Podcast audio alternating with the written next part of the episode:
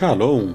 Você está em mais um episódio do podcast Exegese e Exposição. Exegese on demand para você.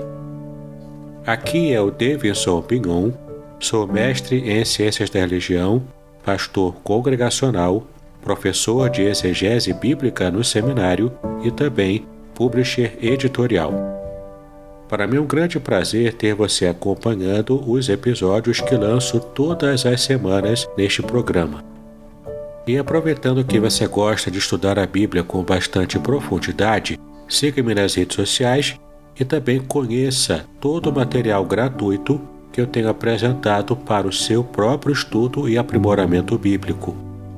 Dê uma olhadinha também nos links abaixo em dois cursos especiais o primeiro deles, Introdução à Exegese Bíblica, e o mais recente, A Trindade Revelada nas Escrituras Hebraicas. E no episódio de hoje você poderá acompanhar uma mensagem muito especial e trará grande enlevo espiritual para a sua vida. Muito bem, meus queridos, nós estamos é, continuando essa série especial de mensagens todas elas baseadas nas parábolas de Jesus, e estamos aprendendo a conhecer cada palavra, cada parábola dentro do seu contexto original. Isso porque muitas vezes deixamos de entender certos detalhes, certas nuances do texto bíblico porque estamos distanciados dele, tanto do ponto de vista da língua, porque toda a Bíblia foi escrita ou em hebraico ou no Novo Testamento foi escrito em grego. Estamos distanciados da cultura judaica, porque nós vivemos hoje no Brasil, que é um país de cultura ocidental no século XXI, e, portanto, também distanciados do tempo, porque há mais de dois mil anos que Jesus pronunciou todas as parábolas do que ele disse, e nós estamos distantes, portanto, de tantas dificuldades para poder compreender o que de fato o Senhor Jesus quis dizer. E na parte da manhã eu comecei essa série, eu dei uma abertura a essa série, explicando o que significa a parábola, que não foi uma criação propriamente de Jesus, mas é algo muito antigo, desde o Antigo Testamento já existia, e é uma forma judaica de produzir conhecimento, de modo também que não estivesse facilitando tanto assim o entendimento para as pessoas comuns, mas que estivesse, na verdade, escondendo a verdade revelada para apenas aqueles que se interessassem em, de fato, correr atrás e buscar o entendimento, para então compreender o que de fato é a mensagem que estava escondida na parábola. Aprendemos também na parte da manhã que a, a parábola era uma história fictícia, era uma ficção, não era não eram fatos reais, mas era uma história fictícia, assim como filme, assim como série, assim como novelas para quem gostava de ver novelas, histórias fictícias que tinham um objetivo moral, um objetivo espiritual, um objetivo didático em nos ensinar alguma coisa. Portanto, to, todas as parábolas de que Jesus disse, inclusive a do filho pródigo, inclusive a do rico e Lázaro, todas essas parábolas eram de personagens inventados. Cristo inventou, então, algum personagem do folclore da própria cultura judaica, que então era elencado por, pelo Senhor Jesus, para estar então ilustrando um fato que, que seria de ensino para as pessoas. Então, quando você ler qualquer parábola da Bíblia, não fique preso aos fatos, porque as parábolas não eram para estarem enfocando os fatos, como se fossem fatos históricos. Mas o, o mais importante é entender qual o ensino que está por trás daquela história fictícia contada pelo Senhor Jesus na parábola que ele está contando. E nós vamos ver como se aplica esse princípio na parábola que vamos conhecer hoje.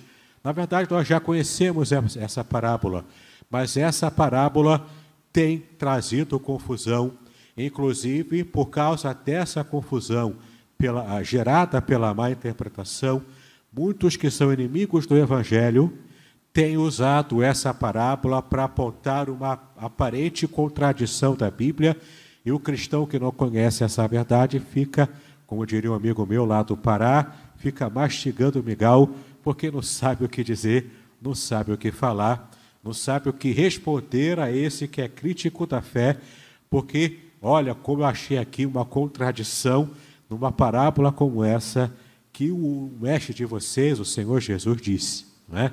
Então, a partir de agora, se você tinha dúvida sobre essa parábola, em nome de Jesus, a sua dúvida vai se dissipar e você vai ter resposta para dizer aquele que é um ateu, confesso, aquele que é inimigo da fé cristã. Tá bom? Vamos então abrir a palavra de Deus em Mateus, capítulo 13, versículos 31 e 32, conforme foi o anúncio que eu coloquei no grupo da nossa igreja falando sobre a, a parábola da semente de mostarda. Nós vamos falar sobre ela hoje. E você vai entender por que Jesus usou essa parábola, qual foi a intenção dele, qual foi o real objetivo dele, e você vai de fato compreender o que essa parábola quer dizer. Amém? Então, Mateus capítulo 13, do versículo 31 ao versículo 32, apenas dois versículos, e nós vamos fazer a leitura desse texto. Outra parábola lhes propôs, dizendo: O reino dos céus é semelhante ao grão de mostarda, que o homem, pegando nele, semeou no seu campo, o qual é realmente a menor de todas as sementes, mas crescendo é a maior das plantas, e faz-se uma árvore, de sorte que vêm as aves do céu e se, e se aninham nos seus ramos. Vou ler novamente os dois versículos. Outra parábola lhes propôs, dizendo: O reino dos céus é semelhante ao grão de mostarda que o homem, pegando nele, semeou no seu campo, o qual é realmente a menor de todas as sementes, mas crescendo é a maior das plantas, e faz-se uma árvore, de sorte que vêm as aves do céu e se aninham nos seus ramos. Uma parábola curta, apenas dois versículos. Uma comparação bastante interessante. Mas você já deve ter percebido, é uma comparação que não tem consistência quando você analisa com cuidado os elementos do que o Senhor Jesus disse. Mas como é que fica essa história? Será que Jesus não conhecia o que era um elemento tão comum e conhecido na sociedade da sua época. Será que ele não sabia nada sobre agricultura? Já que Israel, no primeiro século, na época de Jesus, era um país que dependia 100% da agricultura. Isso porque a gente vai entender que quem conhece um pouco do que é a semente de mostarda, do que é aquela planta, ela não se torna uma árvore, não fica grande demais, ela cresce no máximo de um metro a um metro e meio, no máximo. O seu caule daquela planta não é um caule, não é um caule forte, vigoroso, mas é praticamente um caniço. Ele é magro, ele é frágil. E além disso, o tamanho da semente de mostarda não era a menor das sementes mesmo na época conhecida por Jesus e os seus discípulos. Não era menor. Para você ter uma ideia, o tamanho de uma semente de mostarda é mais ou menos um pouco menor do que o tamanho de, um, de uma semente de grão de bico que nós costumamos comer aqui no Brasil. Um pouco menor do que o grão de bico. Para vocês terem uma ideia, a semente de gergelim é muito menor do que a, a semente de mostarda. Por que então Jesus usou essa parábola? Por que ele falou da parábola da mostarda, da mostardeira? E por que ele disse tudo isso que ele disse? Por que, que ele afirmou que era uma semente a menor de todas? Por que, que ele disse que quando cresce, aves do céu fazem ninho na mostardeira? Se qualquer um que conhecesse a sinapis alba, que é o nome científico da mostardeira. Por que, que ele disse aquilo?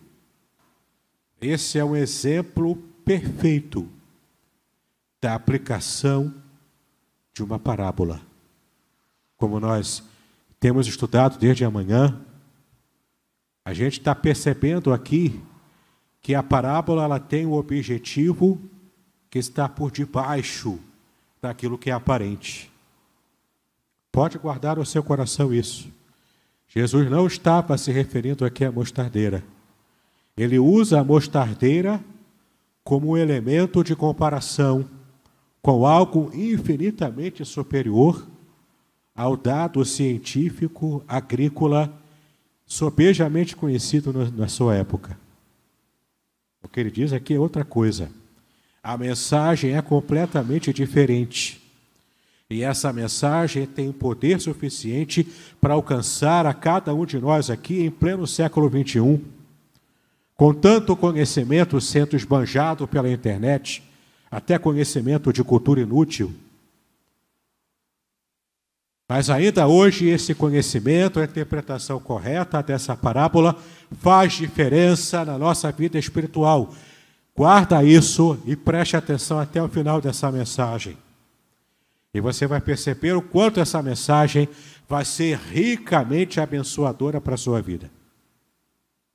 Por que então Jesus disse isso? Qual era o objetivo dele em falar sobre o grão de mostarda? já que esse grão de mostarda não cresce para se tornar uma árvore grande e forte, nem sequer um passarinho consegue se equilibrar em cima de um, de um caniço daquele da, da mostardeira. Por que, que Jesus disse isso? Queridos, é muito simples. Jesus, como eu disse, não estava falando de mostarda. E também, nesse texto, não estava falando da nossa fé. Sim, não está falando da fé aqui. O objetivo de Jesus nessa parábola não é comparar o grão de mostarda com a fé. Esse era o objetivo de Jesus, é outra parábola que ele contou, está lá em Mateus capítulo 17, versículo 20. Você pode abrir rapidinho lá comigo. Mateus 17, versículo 20. Nesse texto, sim. Aqui ele fala também de grão de mostarda e aqui o objetivo é a fé. Mateus 17, versículo 20, que diz: Jesus lhes disse: Por causa da vossa incredulidade, porque em verdade vos digo que se tiverdes fé como um grão de mostarda, direis a este monte: passa daqui para colar e há de passar, e nada vos será impossível. Aqui tem um elemento, nessa passagem, tem um elemento de exagero. Aqui Jesus está exagerando. Até hoje, na história da humanidade, eu não sei de ninguém que tenha mandado um monte se transpor para outro lugar. Nem mesmo Jesus não tem isso na história dele. Aqui é um elemento de exagero. É uma hipérbole, uma figura de linguagem que o Senhor Jesus está usando para falar sobre como a nossa fé ela tem potências que nós desconhecemos. E aqui ele fala de fé. O grão de mostarda é comparado à fé que nós precisamos ter. Aqui está certo. Mas voltando lá para o capítulo 13 que nós estamos trabalhando agora nessa mensagem, Aqui nesse contexto, Jesus não está falando de fé, muito menos da mostarda, propriamente dito. Ele está usando a imagem da mostarda para falar para nós de uma outra coisa que é tão importante quanto a fé.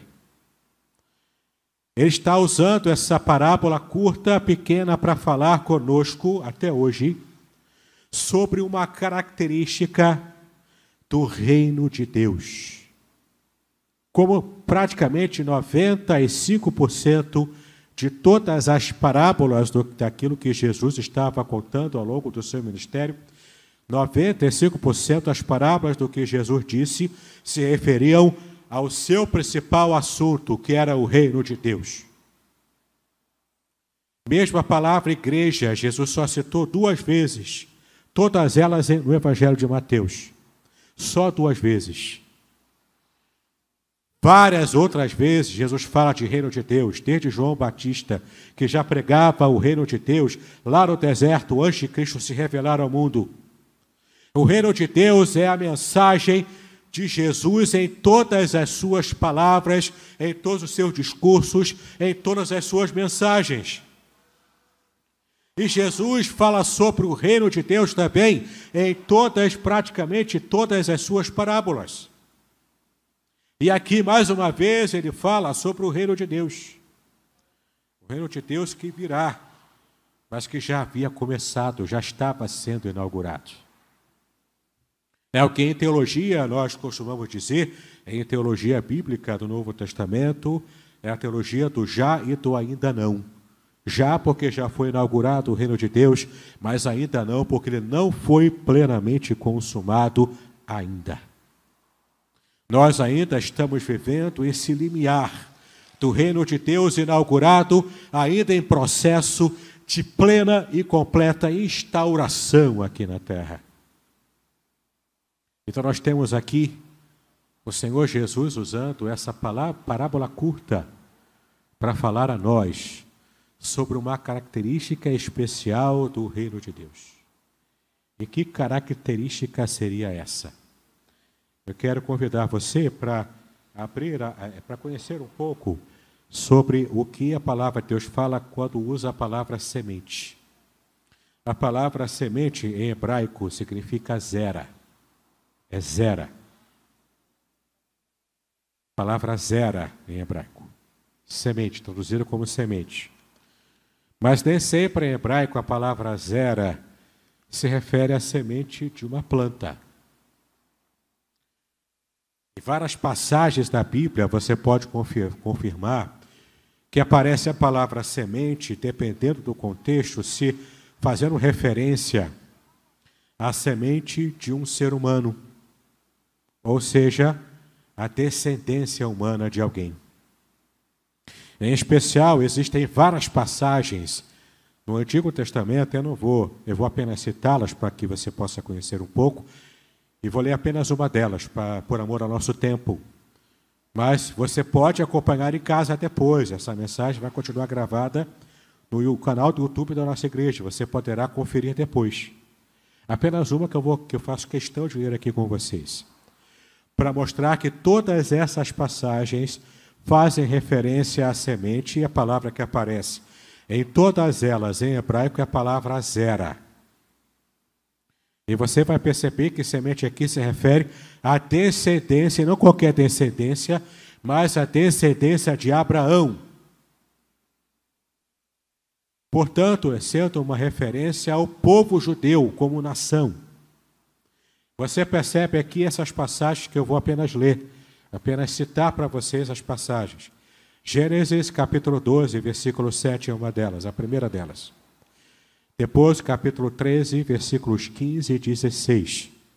Capítulo 15, versículo 18. Capítulo 17, versículo 7. E agora vem a passagem que eu faço questão de abrir com vocês.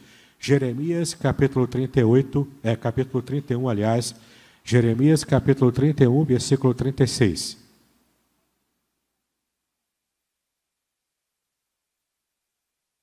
Jeremias 31, versículo 36.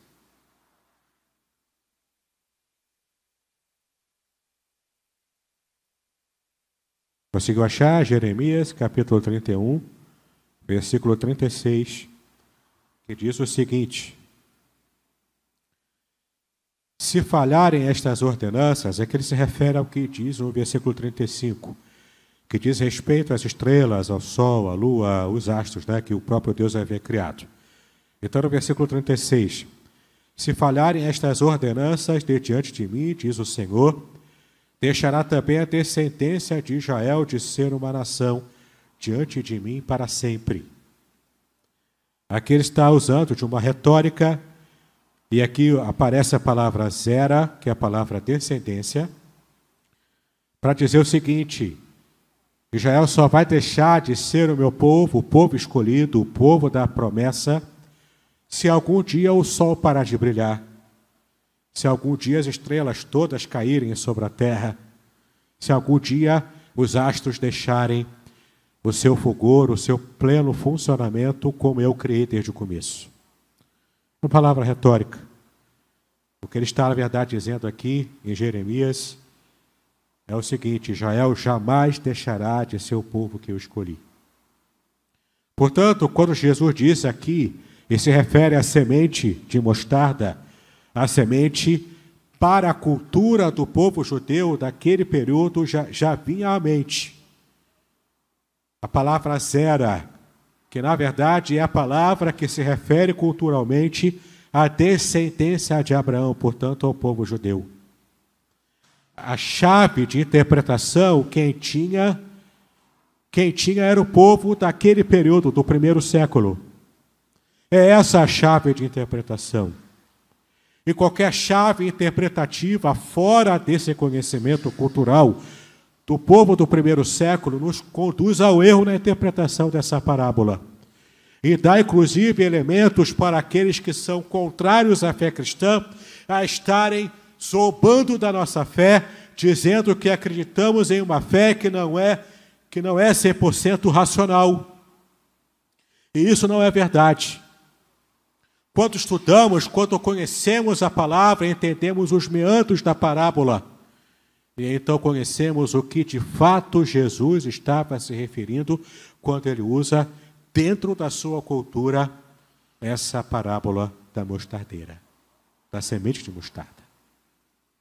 Então, o primeiro dado relevante é que a semente se refere culturalmente para Israel nessa comparação que ele faz, se refere à própria nação de Israel em si, a descendência de Abraão. Conforme você pode ver depois em casa, em todas as passagens que eu apenas citei aqui, você pode conferir com calma. Agora, por que ele diz que a mostarda é a menor das sementes? Se eu já falei desde o começo que não é amplamente conhecida por aqueles que estudam as sementes, que estudam de botânica e conhecem bastante disso, sabem que a, a semente de mostarda não é a menor. Por que então Jesus disse isso? Por que ele, o que ele quis dizer quando ele falou isso? Mais um elemento cultural. E você vai abrir agora a sua Bíblia lá no Antigo Testamento ainda, em Deuteronômio, capítulo 7. Deuteronômio, capítulo 7, versículos 7 e 8. Deuteronômio, capítulo 7, versículos 7 e 8, que diz o seguinte. Deuteronômio 7, 7 e 8. Ó Senhor, não, o Senhor, né? O Senhor não tomou prazer em vós, nem vos escolheu, porque a vossa multidão era mais do que a de todos os outros povos pois vós éreis menos em número do que todos os povos.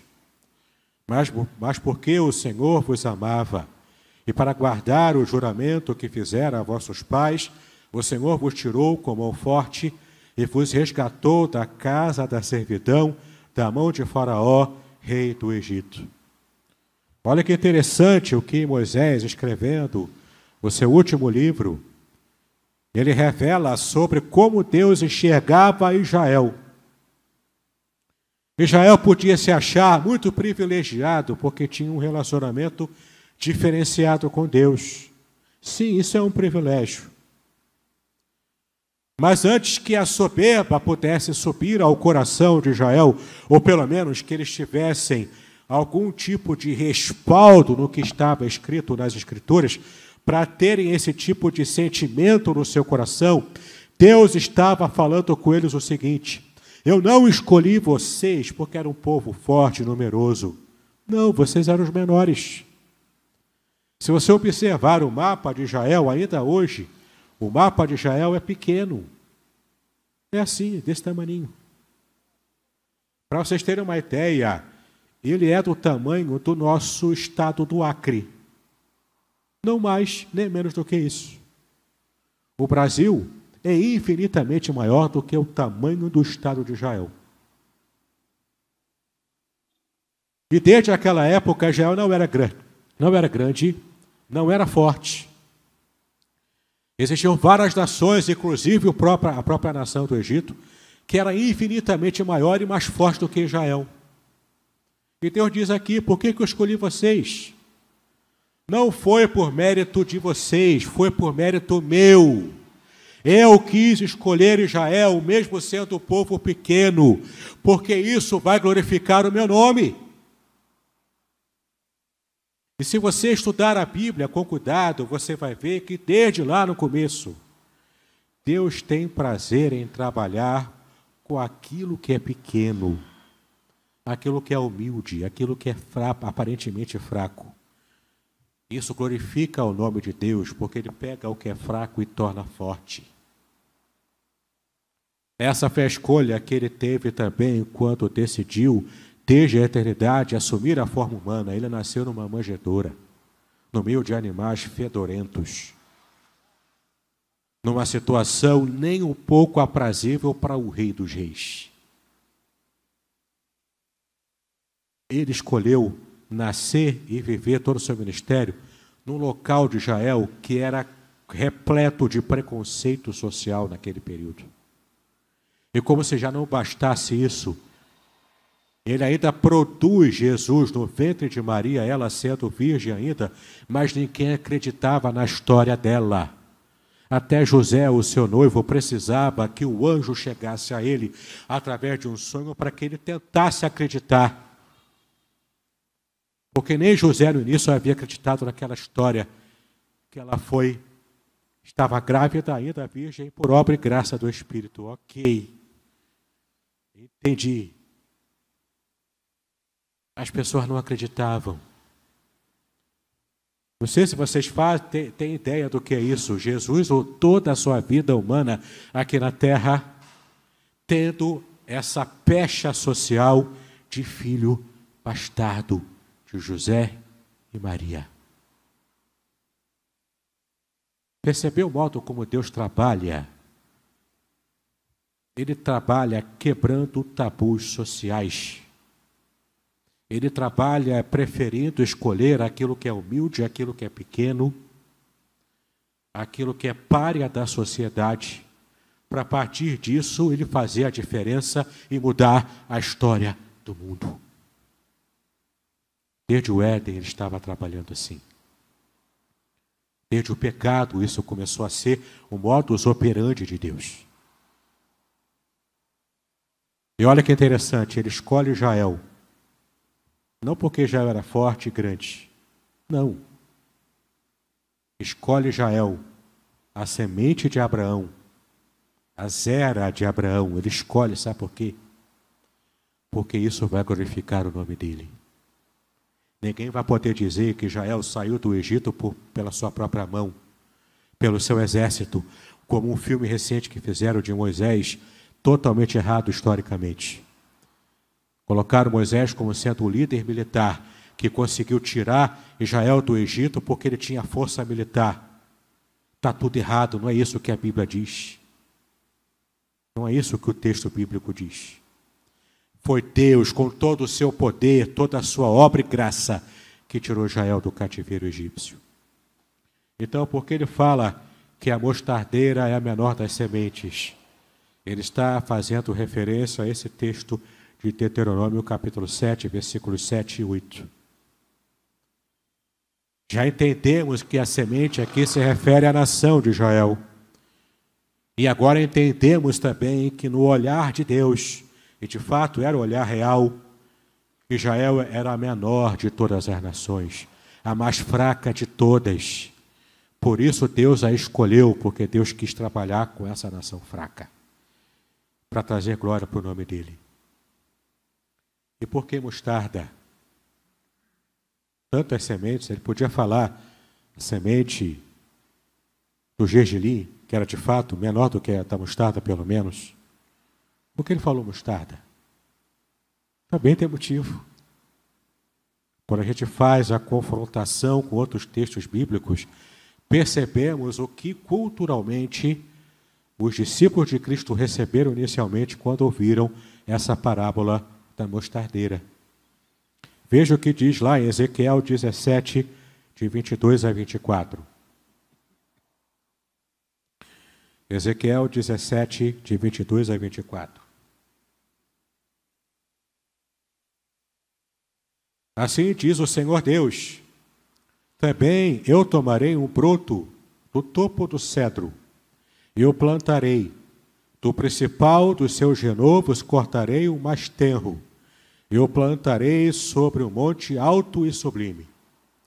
No monte alto de Israel o plantarei e produzirá ramos e dará fruto, e se fará um cedro excelente, e habitarão debaixo dele aves de toda plumagem, à sombra dos seus ramos e habitarão. Assim saberão todas as árvores do campo que eu, o Senhor, abati a árvore alta, elevei a árvore baixa, sequei a árvore verde e fiz reverdecer a árvore seca. Eu, Senhor, o disse e o fiz. Ele escolhe a mostardeira porque a mostardeira era, dentro da cultura de Israel, aquele caniço mais frágil que as pessoas olhavam e viam ao redor dos campos que costumavam andar lá por Israel, lá por Jerusalém. Era, portanto, o maior exemplo, era o maior exemplo de uma planta frágil que as pessoas viam no seu dia a dia. Todo mundo que via sabia que da mostardeira não produzia uma árvore frondosa e forte, mas uma árvore pequena, frágil, com caniços em vez de um caule vigoroso. Então Jesus estava reforçando com essa imagem, dizendo: Deus trabalha com aquilo que é pequeno, com aquilo que é frágil, e transforma isso em algo grande, conforme essa profecia de Ezequiel, quando ele diz que vai plantar no Monte Alto algo que é sublimemente maior do que qualquer tipo de imagem que podemos ter. E de fato, sobre uma árvore como o cedro do Líbano, árvores conseguem, é, pássaros conseguem fazer os seus ninhos. E é interessante a gente perceber como se encaixa perfeitamente. Porque a Bíblia, quando se refere a aves, aves é o símbolo bíblico para povos gentios. Percebe como se encaixa na teologia bíblica na época de Jesus? Israel sendo escolhido por Deus desde a eternidade, sendo levantado por Deus, ainda que seja um povo pobre fraco, mas sendo levantado por Deus, sendo colocado no alto monte como árvore forte, como o cedro do Líbano, e não mais uma, uma, um caniço frágil como a mostarda, a mostardeira. E sobre ele os povos ao redor de Israel, os povos do mundo, os povos gentios, inclusive povos pagãos, estão se ajuntando e se aninhando nessa árvore que Deus construiu. Queridos, nós somos aqui no Brasil. Adivinha nessa história quem nós, quem é que nos representa? Nós brasileiros somos povo gentio. Somos como essas aves, que se não tiver árvore frondosa que Deus criou, permitindo que possamos criar ninhos nessa árvore ao redor de Israel, porque o próprio Senhor Jesus disse que a salvação vem dos judeus, é nesse sentido. Nós podemos nos ajuntar através de Israel em Cristo Jesus para termos comunhão com Deus e daí a salvação para nossa alma, para nossa vida. Como pássaros gentios, estamos todos aninhados nos galhos, galhos frondosos, fortes e ricos que Deus preparou providenciou para nos abençoar, para nos salvar. Entende o que Jesus estava querendo dizer? Que foi mais fácil para os discípulos e aqueles que o ouviram no seu tempo entenderem. Para nós é difícil, porque não conhecemos os aspectos da cultura de Israel antigo. Para fechar essa parte, já caminhando para o final da nossa mensagem, vamos abrir Isaías capítulo 2, do versículo 2 ao 5. Profeta Isaías, capítulo 2, do versículo 2 ao 5. Ainda complementando a glória a fortuna de Israel, que foi profetizado desde lá no Antigo Testamento. E os decretos de Deus não podem ser revogados. Nenhum deles será revogado. Isaías 2, de 2 a 5. E acontecerá nos últimos dias que se firmará o monte da casa do Senhor no cume dos montes, e se elevará por cima dos outeiros, e concorrerão a ele todas as nações. Aqui se refere ao Monte Sião. É uma referência ao monte do povo de Deus. Irão muitos povos e dirão: Vinde, subamos ao monte do Senhor, à casa do Deus de Jacó para que nos ensine os seus caminhos e andemos nas suas veredas, porque de Sião sairá a lei e de Jerusalém a palavra do Senhor. E ele julgará entre as nações e repreenderá muitos povos, e estes converterão as suas espadas em enxadões e as suas lanças em foices. Uma nação não levantará espada contra outra nação, e nem aprenderão mais a guerrear Vinde, ó casa de Jacó, e andemos na luz do Senhor. Glórias a Deus, queridos. Esse é o futuro que Deus preparou para aqueles que amam, para aqueles que o servem. Não é futuro de Covid, de tantas mortes por dia pela Covid. O futuro não vai ter mais isso. Você vai esquecer disso em nome de Jesus. Esse vai ser um capítulo terrível, sombrio da nossa história que nós vamos esquecer. O que Deus tem preparado para nós, nenhum olho viu, nem ouvidos ouviram toda a glória que Deus preparou para aqueles que o amam. E aqui eu quero fechar essa mensagem com uma palavra que vai impactar o seu coração. Quantas vezes nós nos achamos inferiores? Porque eu não tenho o bem material que eu queria ter. Eu olho para a internet, pelas redes sociais, e vejo a rede social de alguém que eu conheço, que é próximo a mim. É a família Colgate, é o sorriso radiante, é uma felicidade imensa. Ele tem tudo, eu não tenho nada. Essa felicidade fabricada, plástica, superficial, ela não quer dizer nada.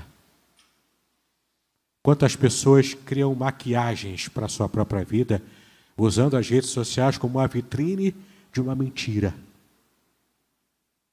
E porque eu não sou bonito, porque eu não sou modelo, porque eu não tenho dinheiro para ter uma casa boa, uma mansão, eu não posso sequer juntar dinheiro para fazer uma viagem no fim de ano, nas férias. Tem uma palavra que mexe comigo, é essa palavra. Deus prefere trabalhar com aqueles que são marginalizados. Deus prefere trabalhar porque isso traz mais glória ao nome dele quando em nome de Jesus ele trabalha com aqueles que são pequenos. Então, se você é pequeno, se você é tímido, se você não tem recursos para fazer muitas coisas, se você se acha com pouco talento na igreja, em nome de Jesus, muda a sua perspectiva, porque é você que Deus quer usar. Ele fez assim desde o Antigo Testamento. Ele fez assim quando Cristo veio ao mundo. Ele fez assim quando o próprio Cristo chamou cada discípulo. E cada um, e perdoe dizer, mas cada um era pior do que o outro. E, de, e o, o, o, menos piorzinho na aparência era quem? Judas Iscariotes, que não foi chamado por Cristo. Ele se convidou para seguir ao Senhor. Ele era o mais limpinho, mais bonitinho, mais cheirosinho. E você sabe o que aconteceu. Deus está te escolhendo para fazer a diferença onde você foi plantado. Então se disponha a fazer a diferença em nome dele. E o milagre vai acontecer na sua vida.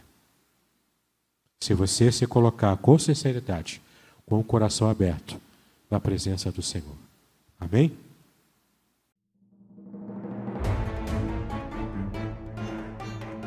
Muito bem, agora eu gostaria de ver é a sua participação. Entre em contato comigo, compartilhe a sua experiência comigo e quem sabe até se você enviar em formato de áudio, eu possa aproveitar a sua experiência para apresentar no próximo episódio do podcast Exegese e Exposição. Eu sou Davidson Binon e eu ajudo pastores e líderes cristãos a fazer estudos bíblicos da igreja, sem terem problemas com interpretações erradas.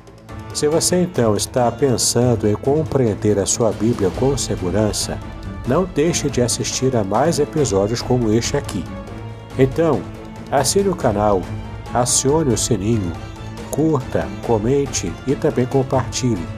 Ajude-me a ampliar o alcance com estudos bíblicos de qualidade na internet. Que Deus abençoe os seus estudos, paz e bênçãos sobre a sua vida.